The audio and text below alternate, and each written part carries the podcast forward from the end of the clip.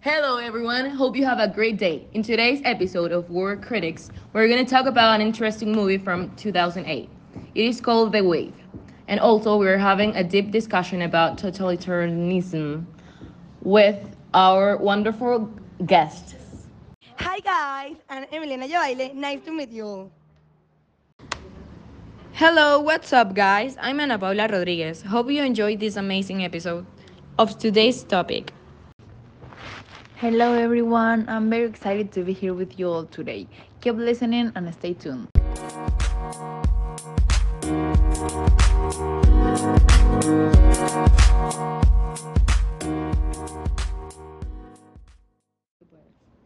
So let's get started. Anna, tell me about the movie. How was your experience watching this film? Oh my god, let me talk about Tim, my crush.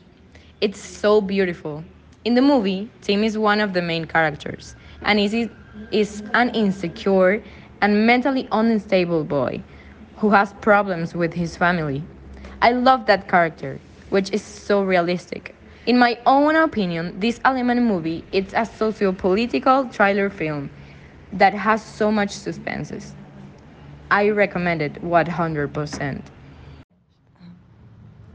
I agree with Anna. I love Tim 2. I want to talk about Marco and Carol. Marco, is a strong boy and plays in Wenger's water polo team. He is Caro's boyfriend, and Carol is diligent and intelligent student who has intense rows with Marco and her friends. Oh my god, yes! Marco and Carol are goals. I'm a fan. Guys, don't forget Rainer, the teacher who started the experiment with his class. This movie is very good and different. You need to watch it.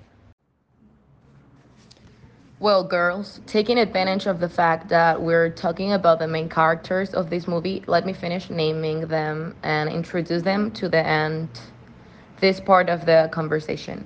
So first we have Lisa, a shy girl who becomes more self-confident thanks to the movie.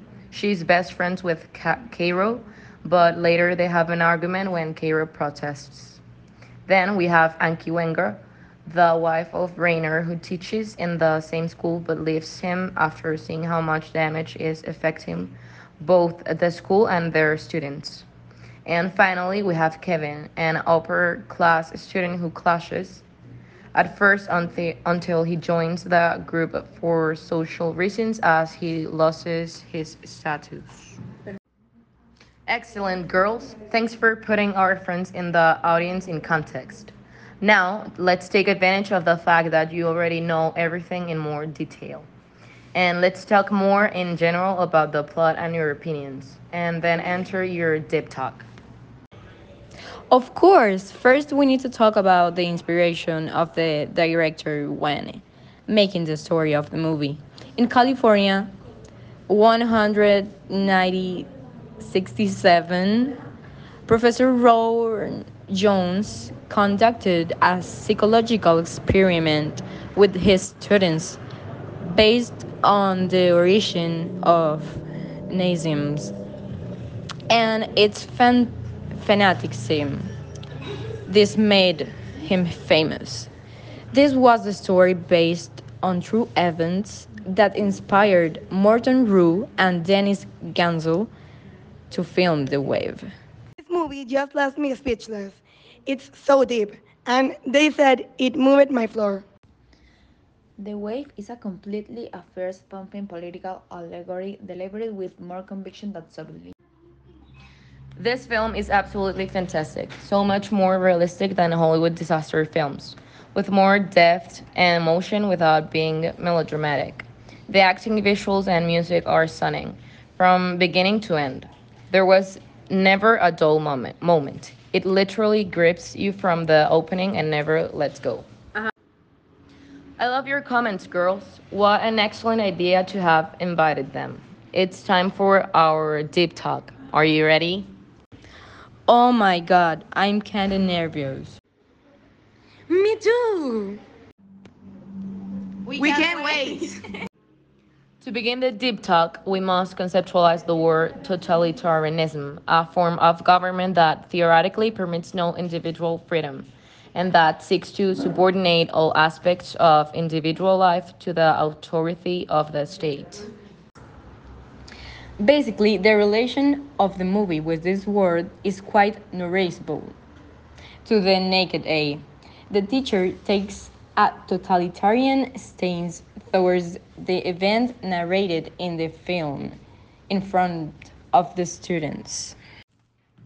Exactly, as all the students work together for the same ideology, the context of the film is related to the word uh, mentioned. It's just that you can see at a glance the teacher's totalitarian system. It has no more mystery. Basically, everyone has the same idea. In the movie, they call it autocracy. All the students go for the same cause, they work together for the same cause. You really are brilliant girls. I am very grateful that you have accompanied us today. Definitely a super interesting and deep movie. We'll be talking soon. See you in the next episode. Thank you, ladies, for joining us today at Worst Critics. Thank you very much. It was a nice, nice time. See you soon, guys. It's a real playthrough. Love you guys. Bye. Thank you so much for listening. See you soon, guys. Stay tuned.